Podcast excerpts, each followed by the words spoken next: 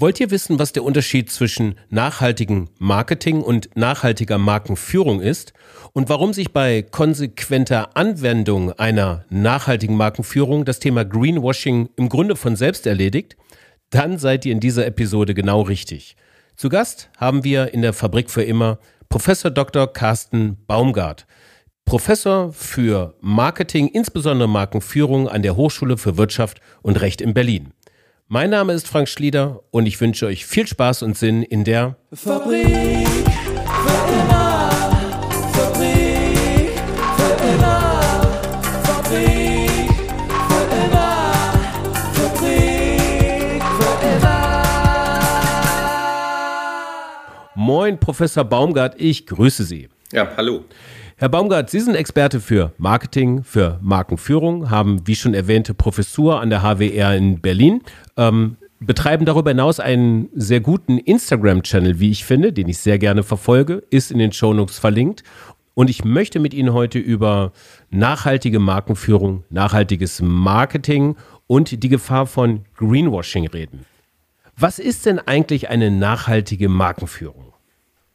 Ja, fangen wir vielleicht mal ein bisschen ähm, grundlegender noch an. Was ist überhaupt erstmal eine Marke? Um das erstmal klar zu machen, eine Marke ist immer das, was in den Köpfen der, der Stakeholder gespeichert ist. Also es geht immer darum, am Ende des Tages so etwas wie Bekanntheit aufzubauen, also dass man überhaupt das Angebot kennt. Das Zweite, wenn man über eine nachhaltige Marke spricht, dass die Konsumentinnen, die Konsumenten, die Lieferanten, die potenziellen Arbeitnehmer so etwas im Kopf verbinden, ähm, ja, das hat ein nachhaltiges Image. Ja? Also das heißt, Image ist alles, was ich über die Marke automatisch gespeichert habe im Kopf, also Wissen darüber.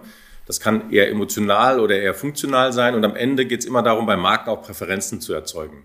Präferenzen kann natürlich im klassischen Bereich Kauf sein oder Wiederkauf. Das kann aber auch beispielsweise Unterstützung sein. Ja, wenn ich zum Beispiel eine Partei habe oder eine Non-Profit-Organisation, auch dort Greenpeace und ähnliche bauen auch Marken auf. So, das heißt also, es ist immer dasselbe Modell. Es geht immer darum, Bekanntheit aufzubauen, ein Image im Nachhaltigkeitsbereich, ein Nachhaltigkeitsimage aufzubauen. Und dieses Image muss irgendwas mit den Stakeholdern zu tun haben, damit es zu Präferenzen führt. Also es muss anschlussfähig sein zu den Motiven, zu den Zielen, die diese Stakeholdergruppe hat. Und dann führt es eben zu Präferenzen, Kauf, Wiederkauf, Loyalität, Unterstützung, ähm, im Co-Creation-Prozess mitmachen, Engagement, was auch immer. So, und die Markenführung hat die Aufgabe, diese drei Größen eigentlich aufzubauen. Das ist relativ einfach und unabhängig von Nachhaltigkeit. Und ähm, ganz wichtig zu verstehen ist, dass ähm, Markenführung praktisch nichts mit Branding zu tun hat. Branding ist die Festlegung von Logo, Namen, Slogan. Und das ist nur ein ganz, ganz kleiner Bestandteil. Eine echte Marke entsteht immer von innen heraus. Also sie entsteht immer aus dem Unternehmen heraus. Und ähm, diese Ganzheitlichkeit ist mir ähm, extrem wichtig, weil ich hatte zum Beispiel letzte Woche gerade ein Gespräch mit einer Firma, die sagte, ja, kannst du uns unterstützen beim Bereich Markenführung? Und ähm, ja, als erstes bräuchte man mal einen Markennamen. Habe ich gesagt, das ist nicht das Erste, was man braucht. Das Erste, was man braucht, ist, was, was seid ihr überhaupt? Also sowas wie Kultur muss man sich überlegen, weil die Kultur ist sozusagen die Basis, damit es auch glaubwürdig wird. Das Zweite, was man braucht, man braucht doch irgend sowas, was will man eigentlich erreichen? Also welche Positionierung hat man? Und der Name, Logo und so weiter ist eigentlich erst die, die Umsetzung. Die kommt erst relativ spät. Und das ist eigentlich so ein Missverständnis, was es im, ähm, immer noch gibt, ähm, dass, dass viele, viele Unternehmen, Startups, aber auch große Institutionen Marke mit Branding verwechseln. Und Branding ist nur so ein ganz kleiner Bestandteil. Das bedeutet auch, dass Marke im Grunde, im Grunde genommen noch vor Marketing kommt. Ja. Wie lässt sich das abgrenzen? Also, ähm, das ist auch, auch immer wieder eine Diskussion, auch im Kollegenkreis. Wenn man sich ein älteres Lehrbuch anschaut, wie zum Beispiel so der Klassiker in Deutschland, ein Meffert, dann war früher die Marke ein Bestandteil der Verpackungspolitik und die Verpackungspolitik war ein Bestandteil der Leistungspolitik und die war ein Bestandteil des Marketingmix. Darüber stand dann noch die Marketingstrategie. Das heißt, also es war das unterste, die unterste Ebene und da ging es dann tatsächlich darum, irgendwie Markierung festzulegen, also Name, Verpackungsdesign, Farbcode und so weiter.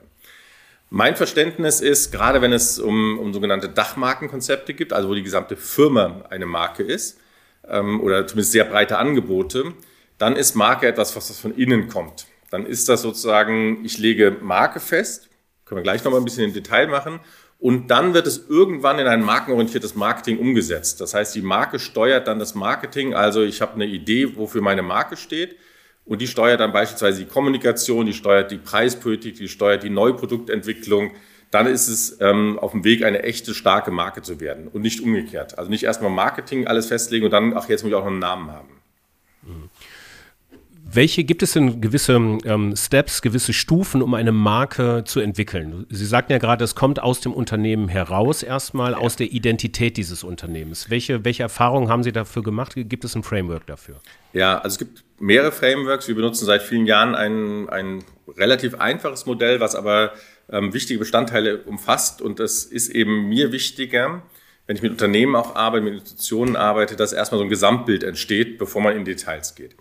Und dieses Framework basiert letztlich darauf, auf so einem identitätsbasierten Ansatz. Das heißt, eine starke Marke entsteht dadurch, dass die Identität, sprich das Selbstbild der Marke innen von allen internen Stakeholdern, mit dem externen Bild, nämlich dem zum Beispiel den Konsumenten, übereinstimmt. Das heißt, wenn dort kein Gap ist, dann entsteht eine starke Marke, weil die, wenn die Identität, das, was wir als Mitarbeiter sozusagen von der Marke denken, wie wir uns verhalten, immer von dem abweicht, was die Konsumenten als Image erwarten, dann gibt es immer einen Clash, dann gibt es immer sozusagen Abweichungen, das führt zu einer schwachen Marke.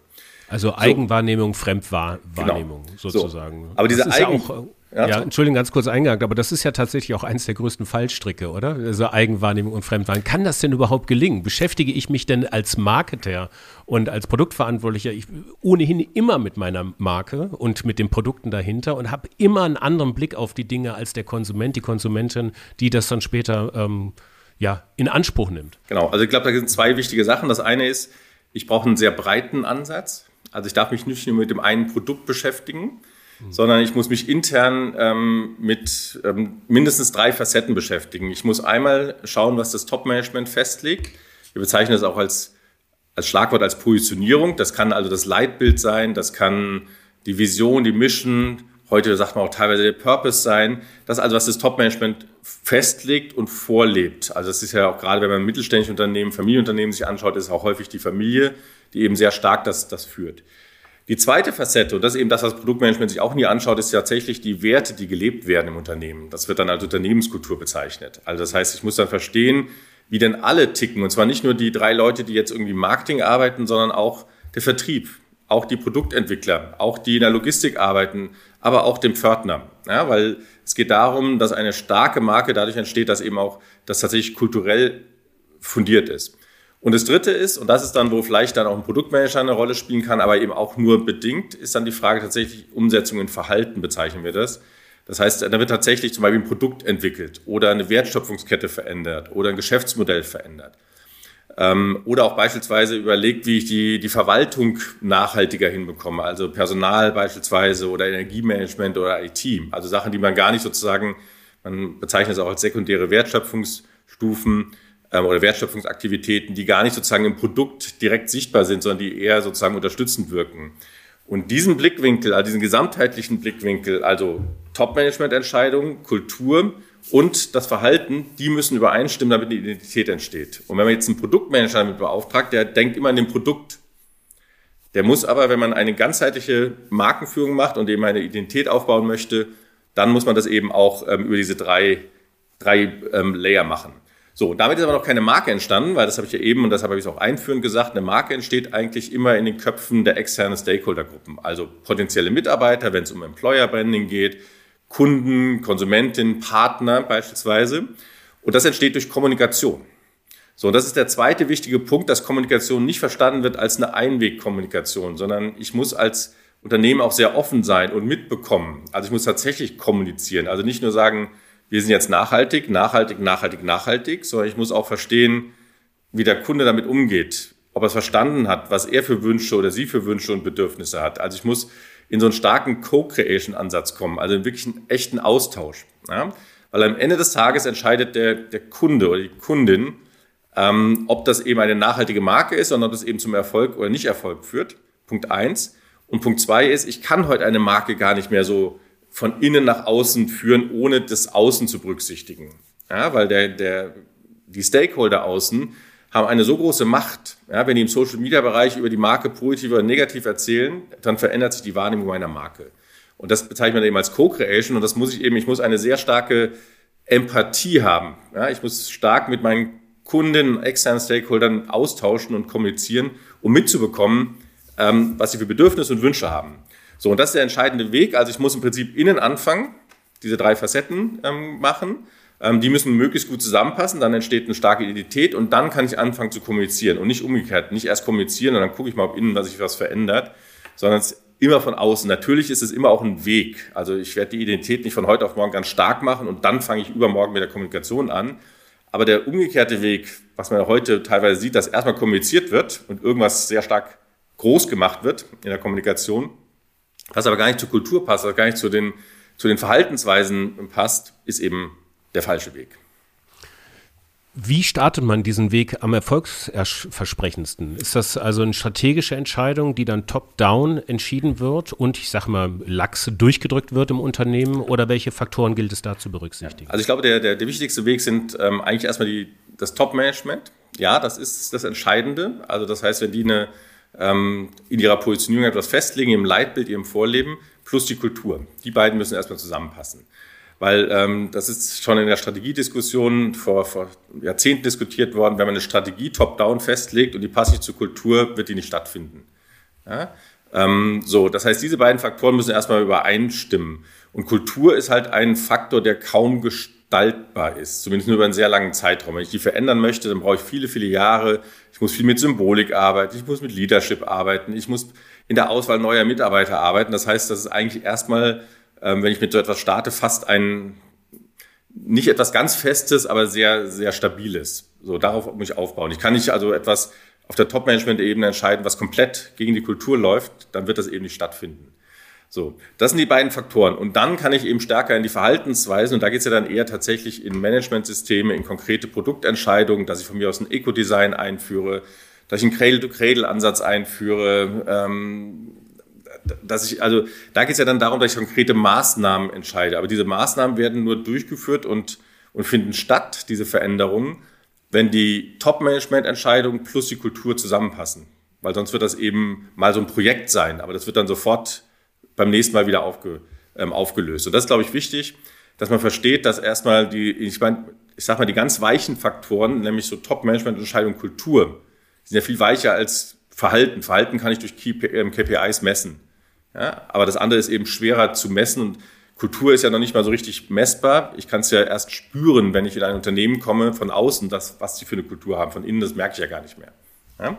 Und das sind die beiden Hauptfaktoren, die erstmal stimmen müssen. Und dann ähm, geht es darum, dass man eben das auch in konkretes Verhalten übersetzt. Das heißt, wenn wir mit Unternehmen auch arbeiten, dann gucken wir uns ganz genau die Kultur an ähm, und die Wünsche, Bedürfnisse und Ziele des Top-Management. Und wenn da eben zu große Gaps sind, dann sagen wir, ihr müsst da erstmal dran arbeiten, bevor ihr jetzt irgendwie eine Maßnahme oder sogar eine Kommunikationsmaßnahme, also eine, eine Brücke zum, zu den externen Stakeholdergruppen schafft, weil das sind die, eigentlich die, die beiden entscheidenden Faktoren. Gibt es eigentlich Unterschiede zwischen Unternehmen, die immer schon nachhaltig waren und so gegründet worden sind, so Nachhaltigkeitspioneers sozusagen, und Unternehmen, die jetzt so vereinzelte Marken, vereinzelte Produkte rausbringen, die eben nachhaltig sein sollen? Ja, also grundsätzlich glaube ich, dass ein, ein, ein Nachhaltigkeits Ansatz nur glaubwürdig ist, wenn er für alles gilt, was ich anbiete im Unternehmen. Also wenn ich ähm, zehn Produktmarken habe und zwei sind davon nachhaltig und acht nicht, dann halte ich das für nicht besonders glaubwürdig, sondern ist von außen getrieben. Dann ist kein markenorientierter Ansatz, sondern es ist ein marktorientierter oder kundenorientierter Ansatz, weil ich sage, da gibt es irgendwie eine Zielgruppe, die mag irgendwie Biogemüse und deshalb wird das eben angesprochen. So, das heißt, ich bin ein absoluter Verfechter davon, dass es im Prinzip einen, wenn es eine Nachhaltigkeitsidee im Unternehmen gibt, dann muss die für alles gelten, was ich anbiete. Das ist natürlich viel einfacher, ähm, wenn ich das über eine Unternehmensmarke mache. Also das gesamte Unternehmen ist entweder die einzige Marke, die ich habe, oder ist zumindest sehr dominant, also ist immer sichtbar auf den Produkten beispielsweise, weil ich dann sozusagen so eine gemeinsame Idee entwickeln kann. Ja, weil Produktmarken zeichnen sich dadurch aus, deshalb mache ich das ja. Die sind ja in der Regel deutlich teurer in der Markenführung, weil ich eben acht Marken oder zehn oder hundert Marken führen muss. Das mache ich ja deshalb, weil ich sage, okay, die, die, die Angebote, die ich habe, die sind so unterschiedlich, dass ich sie eben nicht zusammenbringen darf, weil ich unterschiedliche Zielgruppen, unterschiedliche Kanäle ansprechen möchte, unterschiedliche Preislagen ansprechen möchte. Ähm, das ist aber, wie gesagt, aus, aus meiner Sicht ist es sehr, sehr schwierig und das ist dann wirklich auch so ein Greenwashing-Problem, wenn ich sage, ich habe zwei Marken, die wahnsinnig nachhaltig sind und acht, die sind irgendwie konventionell und, und verletzen alle Nachhaltigkeitsideen, die ich habe. Deshalb bin ich ein großer Freund von Dachmarkenkonzepten im, im Nachhaltigkeitsbereich. Und wenn man wirklich die starken Nachhaltigkeitsmarken sich anschaut, ähm, egal ob das jetzt grün gegründete sind oder nachhaltig gegründete sind oder ob es welche sind, die durch eine Transformation entstanden sind oder welche, die heute aus der Startup-Szene kommen. Das sind in der Regel auch, auch Dachmarkenkonzepte. Ja, also das, ähm, ich kenne kaum eine ähm, Unternehmung, die jetzt wirklich 10, 20 oder noch mehr Produktmarken hat, die sind alle irgendwie nachhaltig von der Idee, sondern das ist tatsächlich viel stärker aus so einem Dachmarken-Unternehmenskonzept ähm, abgeleitet. Haben Sie da Beispiele? Naja, also wenn man zum Beispiel jetzt mal sozusagen aus der, ähm, ich nenne es mal aus der echten grünen Szene kommt, die so vor 30 Jahren oder sowas angefangen hat, ähm, oder 40 Jahren oder teilweise noch älter, dann hat man so ein Unternehmen wie zum Beispiel Veleda, das ist noch älter. Ähm, das ist eben die gesamte Unternehmung, egal ob die jetzt anthroposophische Medizin herstellen oder eben Pflegeprodukte, ist überall diese anthroposophische Idee dahinter. Oder wenn man sich ein Unternehmen, das eben ungefähr jetzt 30 Jahre alt ist, Werkhaus sich anschaut, das auch aus so einer grünen politischen Entwicklung eigentlich kommt, dann ist es auch ganz klar, das ist alles, was sie anbieten, heißt Werkhaus, auch wenn die heute zwei, drei Subbrands anbieten für ganz spezielle Angebote. Aber das ist sozusagen grün gegründet worden. Alles gilt für das gesamte Unternehmen oder in dem Fall sogar nicht nur grün, sondern eben auch blau, also auch für soziale Nachhaltigkeit. Und das gilt für das gesamte Unternehmen. Ja? So, wenn man sich heute dann zum Beispiel in der, ähm, oder wenn man dann diese Transformationsmarken sich anschaut, dann könnte man so ein, ja, so ein Outdoor-Hersteller wie zum Beispiel VD sich anschauen, ja, die ja erstmal konventionell gegründet wurden und dann im Prinzip in den letzten Jahren, Jahrzehnt ähm, eine sehr starke Transformation durchgegangen sind, also auch eine Dachmarke. Auch wenn die teilweise ein bisschen Produktmarken, Subbrands unten drunter haben, aber es geht um das Unternehmen VD dann. Oder eben, wenn man die Startup-Szene sich anschaut, was weiß ich, wenn man sich ein Unternehmen wie, wie Ganz oder ähnliches anschaut, das ist auch ein Dachmarkenkonzept. Ja, auch wenn die sehr unterschiedliche Produkte anbieten, da steht überall Veganz drauf. Ja, und das ist, glaube ich, dann ähm, der einfachere Weg und auch der, der, der klarere Weg, weil ähm, Nachhaltigkeit hat ja ganz viel dann auch mit Transparenz zu tun und das halt auf der Unternehmensebene viel besser darzustellen, als wenn ich das für 10, 20, 40 verschiedene Einzelmarken machen müsste wie baue ich meine Marke eigentlich um? Sie sagten ja gerade, wie baue ich sie auf? Also in dem Fall, ich Identität, Kultur habe, ein jahrelanger Prozess ist, dann wäre der Umbau in der Schlussfolgerung ja auch ein jahrelanger Prozess. Ja, ein jahrelanger Prozess, insbesondere wie gesagt, wenn es Dachmarkenkonzepte sind, weil dann muss ich das gesamte Unternehmen mitnehmen. Und dann ist ja auch alles, was ich als Unternehmen tue, zählt zur Marke. Ja, weil wenn der Vorstandsvorsitzende mit der Kasse durchbrennt, dann hat das eine Auswirkung auf die Wahrnehmung der Gesamtunternehmung ähm, im positiven wie im negativen Sinne. So, und dementsprechend ähm, ist dann im Prinzip ganz klar, dass eine Transformation lange dauert und ehrlich sein muss. Also das geht nicht von heute auf morgen. Das heißt, ich würde immer erst innen anfangen und gar nichts nach außen kommunizieren und dann irgendwann mal anfangen, auch das nach außen zu kommunizieren. Das heißt, am Anfang würde ich gar nicht über eine Marke sprechen, weil Marke noch einmal das ist, was extern wahrgenommen wird und gespeichert wird, sondern ich würde erstmal innen anfangen.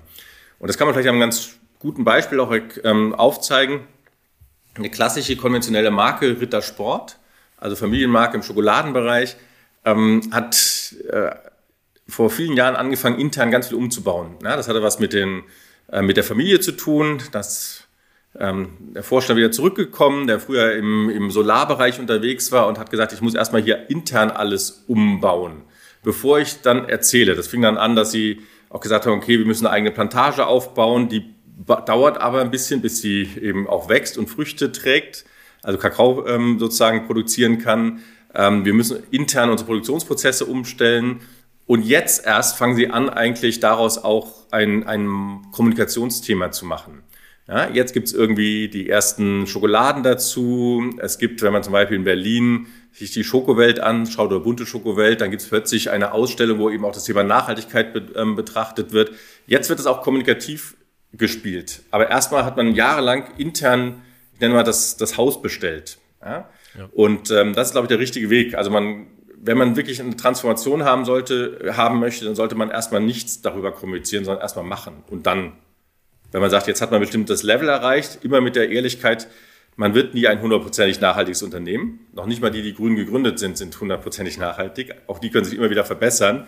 Das muss man eben auch dann transparent und nachvollziehbar machen und auch ehrlich sein an der Stelle. Aber es macht überhaupt keinen Sinn, schon zu kommunizieren, wenn man eigentlich noch, noch voll in der Transformation ist.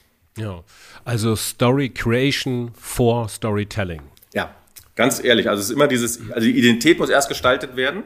Und das ist halt auch so ein, wenn man diese drei Elemente sich anschaut, dann ist es auch ganz klar so ein Austausch. Also es kann auch sein, dass ich mal durch eine bestimmte Maßnahme im Verhalten, also ich habe zum Beispiel eine neue Produktlinie oder ich baue eine neue Produktions- ähm, Technologie auf, ähm, oder ich führe von mir aus ähm, ja ein Cradle-to-Cradle-Prinzip ein, dann kann das auch eine Auswirkung auf Kultur und letztlich auch auf Positionierung haben, intern.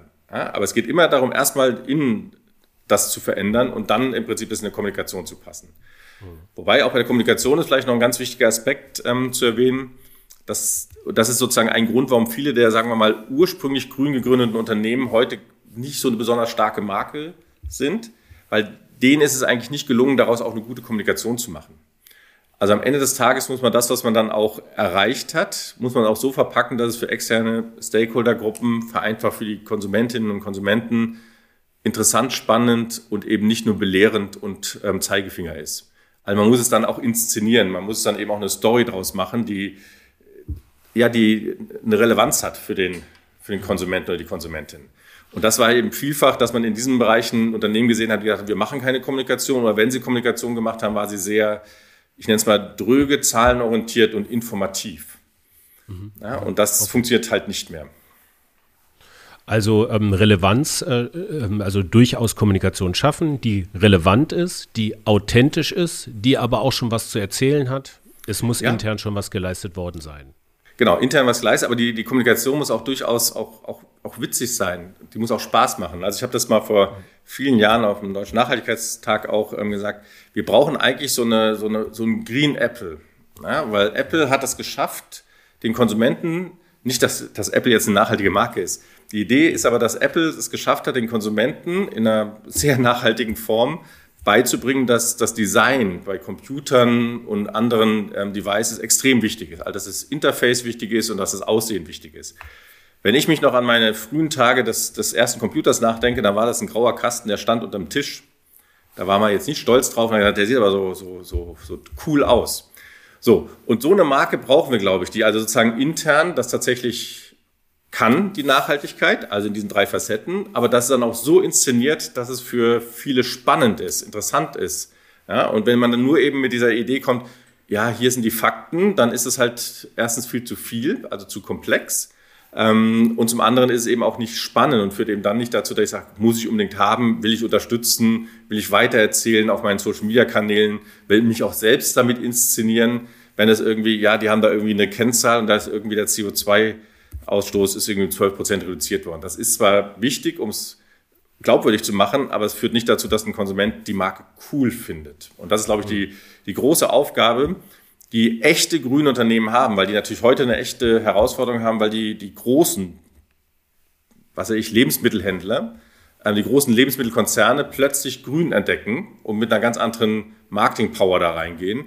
Und ähm, die anderen hatten eigentlich genug Zeit in der Nische eigentlich das aufzubauen, aber häufig haben sie es eben nicht gemacht, weil sie eben auf der Ebene der Kommunikation einfach schwach waren. Ich will nochmal zurück zur, ähm, zu diesem Greenwashing-Begriff, beziehungsweise auch ähm, die Markenauthentizität und das Markenvertrauen, was sich dahinter eben äh, verbirgt beziehungsweise beschädigt werden kann.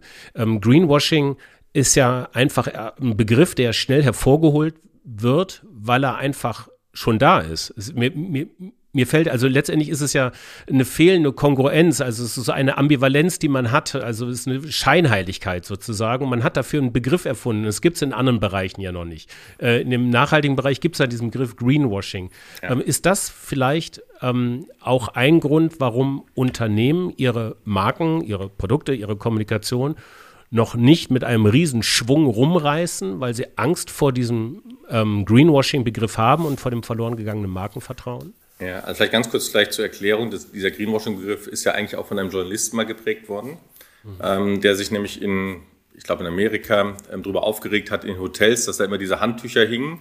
Und dann hieß, wenn du, ein, wenn du die Umwelt unterstützen möchtest, dann lass das Handtuch hängen und wenn nicht, dann schmeiß es auf den Boden, dann müssen wir es waschen und verbrauchen so und so viel Wasser. Und ähm, das heißt, was er eigentlich, und da hat er einen Bericht drüber geschrieben, und was er eigentlich damit ausdrücken wollte, ist, dass ja, die Motivation sieht zwar grün aus, ist aber eigentlich ökonomisch getrieben, ja, weil die Hotels damit Geld sparen. So, und dieser Begriff hat sich irgendwie etabliert. Es wurde dann auch versucht, einen, einen Blue-Washing-Begriff ähm, zu etablieren, der nämlich für soziale Nachhaltigkeit dann gilt, weil das Greenwashing natürlich ganz klar auf die ökologische Nachhaltigkeit geht. Also Blue-Washing wäre dann sozusagen, ich sage, ich gehe ganz gut mit meinen Mitarbeitern um, kümmere mich aber beispielsweise nicht um ähm, um meine Zulieferketten, wie da die Arbeitsverhältnisse sind. So, und ähm, Ja, das ist ein Problem, aber ich glaube, das ist nicht das, das Hauptproblem. Ähm, das Greenwashing kann man ganz gut umgehen als Unternehmen, ich glaube in, in mehrerer Hinsicht. Das erste ist, noch einmal, wenn die Identität stimmt, dann ist das schon mal die wichtigste, wichtigste Voraussetzung. Das zweite ist, glaube ich, man muss in der Kommunikation dann auch sehr ehrlich sein. Das heißt, man muss eben dann sagen, okay, wir haben die und die Ziele, wir haben das und das schon erreicht, aber wir haben da und da unsere Schwächen. Also Schwächen dürfen oder, oder Probleme oder, oder Felder, die man noch verbessern muss, die muss man eben auch ähm, ansprechen. Man muss also ehrlich und transparent sein. Ne? Und ähm, dann ist das auch gut, gut auszuhalten. Man muss halt aufpassen, und das ist halt dann auch so eine Empathiefrage, man darf eben auch keine Sachen anbieten, wo man tatsächlich Greenwashing betreibt. Ja, also es gibt ja zum Beispiel in Deutschland eine wunderbare Auszeichnung der Goldene Windbeutel ja, den auch immer mal wieder Nachhaltigkeitsunternehmen ähm, gewonnen haben. Da geht es ja genau darum, dass eben bestimmte Produkteigenschaften auf den Lebensmitteln besonders hervorgehoben werden, aber dann eben auf der anderen Seite mal wieder Zuckergehalt viel zu hoch ist. Und da muss man eben dann auch ehrlich sein und damit auch arbeiten. Ja? So, also meine Empfehlung ist erstens nicht zu früh anzufangen mit der Kommunikation, also erstmal sozusagen die, die Identität haben, zumindest in einer bestimmten Position haben und zum anderen, wenn man kommuniziert, dann eben sehr transparent und sehr ehrlich kommunizieren und auch eben mit so einer zweiseitigen Kommunikation arbeiten. Also nicht nur Vorteile nennen, sondern auch Nachteile explizit ähm, offen zu legen, sagen, da haben wir noch eine Baustelle, da wollen wir uns verbessern oder da ähm, wissen wir, dass wir noch nicht hundertprozentig arbeiten können. Und man muss eben dann auch so ein, ja, eine ähm, Zukunft oder eine Zukunftsentwicklung aufzeigen. Und das dritte Argument ist, das hatte ich auch schon mal ganz am Anfang gesagt, ich muss eben immer mit meinen Stakeholdergruppen im Austausch sein. Also ich muss eben auch mitbekommen, gibt es da so etwas, wo Sie Probleme mit haben? Kann ich die auflösen? Ja, kann ich dann darauf reagieren, dass wenn also sowas wie ein Shitstorm beispielsweise entsteht, den muss ich erstmal mitbekommen und muss dann auch schnell reagieren können. Und das bedeutet in einer Organisation, dass ich dafür auch eine gewisse Flexibilität, Agilität und auch letztlich eine Empathie brauche, ähm, dass man das überhaupt mitbekommt. Ja, dass da draußen irgendeine Gruppe, das sind ja häufig dann auch die sogenannten Pressure Groups, also sehr kleine Gruppen, die aber eben eine sehr hohe oder sehr große Reichweite und Lautstärke haben, ähm, weil sie heute nicht mehr Massenmedien brauchen, sondern eben Social-Media-Kanäle brauchen. Ähm, und die muss ich aber mitbekommen und die muss ich auch in einem Austausch sein. Und wenn ich erst sage, ich reagiere erst, wenn das Kind im Brunnen gefallen ist, ist halt zu spät. Mhm. Ja, also ich glaube, ich brauche intern die Identität, ich brauche dann eine ehrliche, transparente Kommunikation und ich brauche dann aber auch eine sehr starke Empathie und so einen Co-Creation-Ansatz, dass ich eben von allen Stakeholdern immer wieder Impulse auch bekomme, die wahrnehme und auch umsetze, um zu sagen, okay, das ist noch etwas, wo es, wo es hakt oder wo es gerade Probleme gibt. So. Und dann ist klar, Kommunikation hat auch immer was mit Mut zu tun. Also ich muss es dann auch einfach machen. Ja, also ich kann es nicht allen Menschen auf dieser Welt recht machen. Das heißt, ich muss dann auch sagen, okay, ich stehe dazu, ich bin davon überzeugt, dass das der richtige Ansatz ist. Ähm, und dann werde ich halt auch, ähm, ich nenne es mal einen, einen Greenwashing-Vorwurf auch aushalten. Ja, absolut. Also Social Media, dazu zähle ich dann in diesem Fall auch Podcasting als äh, Rückkopplungskanal durchaus auch anbieten, Communities bilden und sehr genau reinhören, was denn die verschiedenen, Sie sagen Stakeholder, in diesem Fall dann Kundinnen, Kunden, Konsumentinnen, Konsumenten unter anderem ähm, da auch rückmelden, beziehungsweise diese Situation durchaus auch triggern, dass sie sich zurückmelden. Ja. Mhm. Okay. Ja. Mhm. Wobei bei diesem, ähm, ich würde das diese Stakeholder eben nicht nur auf die Kunden und, oder Konsumentinnen und Konsumenten beschränken, sondern da gibt es auch eine ganze Menge an, an Fachöffentlichkeit, nenne ich die jetzt mal. Die, ähm, das können Expertinnen, Experten sein, das können Non-Profit-Organisationen sein, die zwar bei mir nichts kaufen, die aber erstens Expertinnen, Experten in diesen jeweiligen Nachhaltigkeitsfeldern sind, weil Nachhaltigkeit ist ja ein wahnsinnig breites Feld und ähm, die auch durchaus kritisch sind. Und mit denen muss ich mich auseinandersetzen, weil wenn ich ähm, mit denen Probleme, also erstens haben die eine Expertise und auch teilweise haben die eine Bereitschaft zusammenzuarbeiten. Und zum anderen, ähm, wenn die sozusagen mit etwas unzufrieden sind und das sozusagen kommunizieren, dann hat das indirekt natürlich auch meine Konsumenten einen starken Einfluss, weil die das eben überall sehen und mitbekommen. Und das ist halt auch ein Unterschied. Früher hatte ich irgendwie gesagt, okay, das ist irgendwie, lass doch mal die fünf Spinner. Ja, die interessieren mich nicht, aber heute sind die fünf Spinner ähm, gut verdrahtet und vernetzt. Und wenn die da eben ein Thema aufmachen, das entsprechend inszenieren, können die wahnsinnig hohe Reichweiten erzeugen. Und das kann man auch geschichtlich sich anschauen. Diese, diese Non-Profit-Organisationen, ähm, die suchen sich eigentlich immer ganz konkrete Gegner aus. Also die, die sagen nicht, wir sind insgesamt gegen die Industrie, sondern die suchen sich eine Marke, ein Unternehmen aus, weil es für ihre eigene Story viel stärker auch besser ist. Ja, weil man eben dann ein Angriffsziel hat. Und wenn ich das bin, das sollte ich zumindest sehr früh mitbekommen und möglichst vermeiden. Also Sie sagten gerade Markenstory, eine, eine nachhaltige, eine gute, kongruente Markenstory, nachhaltige Markenstory beeinflusst die Markenauthentizität, hatten wir schon gesagt, und auch das Markenvertrauen. Und letztendlich könnte das oder wird das, wenn das kongruent richtig gemacht wird, äh, einen Wettbewerbsvorteil auslösen und eine Zukunftsperspektive aufzeigen. Ja, also ich glaube, da gibt es zwei Aspekte. Das eine ist, ähm, in der Zukunft, in der mittelfristigen Zukunft, wird das, sagen wir mal, das nachhaltige Konsumverhalten weiter zunehmen. Und zwar, ich meine jetzt nicht auf Fragebögen, wo man sagt, ich bin für Zukunft und Nachhaltigkeit, sondern tatsächlich im Kaufverhalten. Was wir ja heute immer noch nicht so richtig sehen. Ja, also es gibt ja alle möglichen Studien. Wenn man sich jetzt mal den, den aktuellen Fleischatlas sich anschaut, da ist zwar wieder, ähm, wir wollen weniger Fleisch essen, aber das Volumen, was verkauft wird, ist nicht wirklich zurückgegangen. Ähm, im, Im Modebereich gibt es, glaube ich, keiner, der ankreuzt, ich will unbedingt Klamotten mit Kinderarbeit haben und trotzdem werden die immer noch verkauft.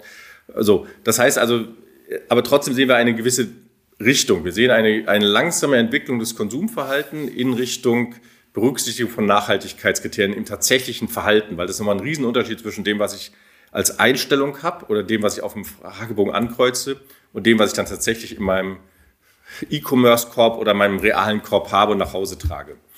So, das heißt, das wird ähm, eine Grundvoraussetzung sein, dass ich überhaupt noch mitspielen darf. Ja, das heißt, das Verhalten wird sich in diese Richtung entwickeln, nicht die nächsten zwei, drei Jahre, weil wir im Augenblick auch ganz andere Probleme haben, aber es wird zunehmend sich in diese Richtung entwickeln. So, und dementsprechend muss ich als Unternehmen eine Antwort darauf haben. Also ich glaube, es gibt heute kein Unternehmen und auch keine Marke, die sagt, ich kümmere mich da gar nicht drum. So, das zweite ist aber, und das sind wir noch ganz, ganz weit von entfernt, Nachhaltigkeit muss auch cool werden. Also im Augenblick ist es so ein Hygienefaktor. Also wenn die Joghurt, das Joghurtprodukt nicht schmeckt, dann kann das noch so nachhaltig sein. Wenn die Klamotte mir nicht gefällt, dann kann es noch so nachhaltig sein, es wird nicht erfolgreich sein. Also die, die Nachhaltigkeit ist noch kein Faktor, mit dem ich mich inszeniere, zumindest nicht in, in der Masse, also in der breiten Masse. Ist noch kein Faktor, den ich jetzt besonders cool finde, sondern es ist eher so, ich habe ein gutes Gewissen, aber es muss trotzdem schön sein, weil wenn es nicht schön ist oder wenn es mir nicht gefällt oder wenn es nicht schmeckt, werde ich es nicht, werde ich es nicht kaufen. Und diesen Coolness-Faktor, da sind wir noch sehr, sehr weit von weg. Ja, das ist im Augenblick noch immer stark irgendwie ein Preis, ein Aussehen, ein Geschmack. Das sind die Faktoren, die eigentlich immer die Kaufentscheidung noch treiben. Und das, da warte ich immer noch drauf, auf die Marken, denen es tatsächlich gelingt, das cool zu inszenieren. Es gibt so die ersten Ansätze, die das mal versuchen, aber die tatsächlich sagen, okay, das ist wirklich eine, das ist interessant, das ist spannend. Ja? Ich meine jetzt nicht, die gibt's heute schon für, für ganz kleine Zielgruppen, die sich damit wahnsinnig beschäftigen, keine Ahnung, was in der bestimmten Lebensmittelproduktion oder in Getränken, was ich Wein oder ähnliches, da gibt's super Spezialisten, die alles wissen und dann eben sagen, ich, ich finde das super spannend, dass es irgendwie eine alte We äh, ähm, Rebsorte ist und so und so angebaut wird. Das ist aber viel zu klein. Das ist jetzt die Spezialisten. Aber in der Masse ist es halt noch relativ wenige Marken, denen es tatsächlich gelingt, cool zu sein. Und ähm, aus meiner Sicht sind das eigentlich auch dann meistens Marken, die gar nicht die Nachhaltigkeit so sehr in den Vordergrund stellen in der Kommunikation, sondern die sagen, ja, wenn du dich interessierst, kannst du es nachlesen, du kriegst auch die Informationen. Wir machen es auch indirekt, wir schreiben aber nicht auf das Ding drauf Nachhaltigkeit. Ja, sondern wir erzählen das anders. Ist denn eine nachhaltige Markenführung und auch eine nachhaltige Kommunikation zukünftig zunehmend politischer auch in diesem Kontext? Also gefühlt ja. Ich glaube, eine Marke, ein Unternehmen muss in Zukunft, weil wir, weil wir eine Welt haben, die viel stärker in, in, in Schwarz und Weiß zerfällt. Also die, die Meinungen werden extremer. Ähm, auch wenn wir vielleicht jetzt in Amerika mal erstmal das, das Schlimmste überstanden haben. Aber ich glaube, das ist insgesamt, ähm, dass wir das in den letzten Jahren gesehen haben. Da gibt es auch Gründe für. Das hat auch was mit Social Media zu tun, weil dort eben die Extremmeinungen viel deutlicher kommuniziert werden. Das ist das, was ich mir den ganzen Tag anschaue. Dann werde ich auch sozusagen extremer. Ich schaffe meine eigene Bubble, in der ich dann drin bin. Da wird das nochmal verstetigt und so weiter. Gibt es also viele Gründe. Und ich glaube, da müssen Marken ähm, durchaus auch eine, ein, ein Statement setzen und sagen, okay, wo sind wir auf welcher Seite? Ähm, es gibt sogar erste Studien, die zeigen, sogar wenn ich nicht der Meinung des Unternehmens bin, finde ich das gut, zumindest in der jungen Generation. Also ich finde es gut, dass sie ein Statement haben, auch wenn das nicht genau meine politische Meinung ist. Ich habe aber gerade jetzt ein Paper auf dem Tisch liegen, ähm, was, was im Journal of Marketing erschienen ist, das zeigt, dass es eben nicht geeignet ist, zum Beispiel für große Marken, die da durchaus echt Marktanteilsverluste haben, wenn sie eben zu politisch unterwegs sind. Also das ist noch, ähm, jetzt kann man sagen, also ich glaube, das Bessere ist, wenn man tatsächlich eine eigene Einstellung als Unternehmen dazu entwickelt. Und das ist natürlich meistens das Top-Management. Und dann im Prinzip authentisch danach handelt. Aber es gibt jetzt nicht, dass man sagen muss, das ist immer ein Erfolgsgeheimnis und damit kriegt man irgendwie, keine Ahnung, 10% mehr Marktanteil, wenn man jetzt politisch unterwegs ist. Das muss tatsächlich, ähnlich wie eigentlich diese ganze Nachhaltigkeitsdiskussion, das muss tatsächlich aus dem Unternehmen, aus der Geschichte, aus der Kultur herauskommen und das muss man auch durchhalten. Also nicht mal, heute habe ich mal ein Statement, ja, sondern ich muss es dann auch tatsächlich ernst meinen und dann auch bereit sein, vielleicht mal auf Marktanteil zu verzichten. Da wären wir wieder bei den Stakeholdern. Herr, ja. Herr Baumgart, vielen Dank für dieses Gespräch. Fass mal ganz kurz zusammen. Nachhaltige Markenführung wie Markenführung im Allgemeinen kommt in der Regel vor Marketing, ganz wichtiger Punkt, bedingt eine, eine Identitätsentwicklung im Unternehmen, eine Kultur, ähm, die sich dann in Verhalten übersetzt. Ähm, intern, das geht jetzt um nachhaltige Marke, müssen diese Voraussetzungen erst geschaffen werden, um auch darüber kommunizieren zu können. Also auch erstmal im stillen Kämmerlein vor sich hin. Hauptsache, sie sind konkurrent und dann kann ich witzig, wortgewaltig, bildgewaltig an den Markt rausgehen und auch durchaus zugeben, dass nicht alles passt, aber ich bin mit mir im, im Reinen. So vermeide ich Greenwashing. So habe ich es jetzt verstanden. Ja, wunderbare Zusammenfassung. Vielen Dank. Alles klar. Ähm, ich merke aber, es ist ein weites Feld. Ich könnte mir vorstellen, dass wir uns äh, nochmal in der Fabrik für immer treffen. Äh, sehr, sehr spannende Themen. Vielen Dank für Ihre Zeit und ähm, auf bald. Ja, gerne und auf Wiedersehen. Ja, ein Wiedersehen, mehr noch ein Wiederhören mit Professor Baumgart in der Fabrik für immer wird es bestimmt nochmal geben. Er hat nämlich einiges noch auf Lager, was weitere Studien und Fälle angeht rund um nachhaltige Markenführung. Da sagen wir nicht nein. Ein Wiedersehen und ein Wiederhören im Übrigen gab es auch bis jetzt von allen unseren Kunden in der Fabrik für immer, die wir nämlich bei Markenführung, Marketing, Kommunikation rund um ihre nachhaltigen Marken, Produkte, Dienstleistungen unterstützen durften. Und das kommt vielleicht ein bisschen daher, dass sie alle ziemlich zufrieden waren. Wenn wir mal was nicht wissen, kennen wir jemanden, der was weiß. Und das spielen wir auch ganz offen und transparent. Und das kam bis jetzt sehr gut an. Falls ihr Interesse habt an Kooperationen, an Zusammenarbeit, dann schreibt uns gerne eine E-Mail an info@fabrikfürimmer.com beziehungsweise mir eine Direktnachricht auf LinkedIn. Frank Schlieder ist mein Name. In der nächsten Episode ganz anderer Weg. Julia Scherer von der Bertelsmann Stiftung und wir unterhalten uns über das nachhaltigste Jahr der Menschheit, das Jahr 2021. Was passiert dieses Jahr eigentlich? Und das ist nämlich so einiges. Und ähm, bis dahin wünschen wir euch viel Spaß und Sinn in der